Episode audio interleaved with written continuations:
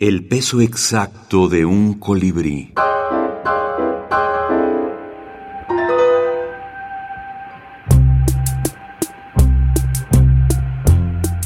Libros de la minificción.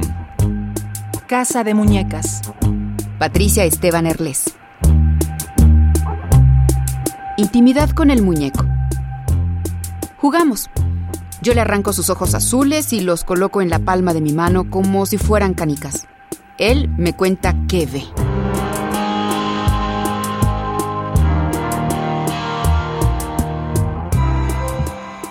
Carne fresca. Me gusta abrir el frigorífico y que tú estés ahí.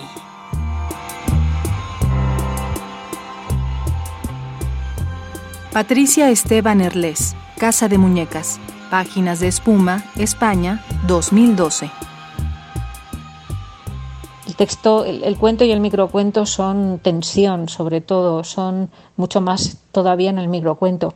Y cuando la tensión no existe, cuando la tensión se pierde, cuando se afloja, el cuento deja de funcionar.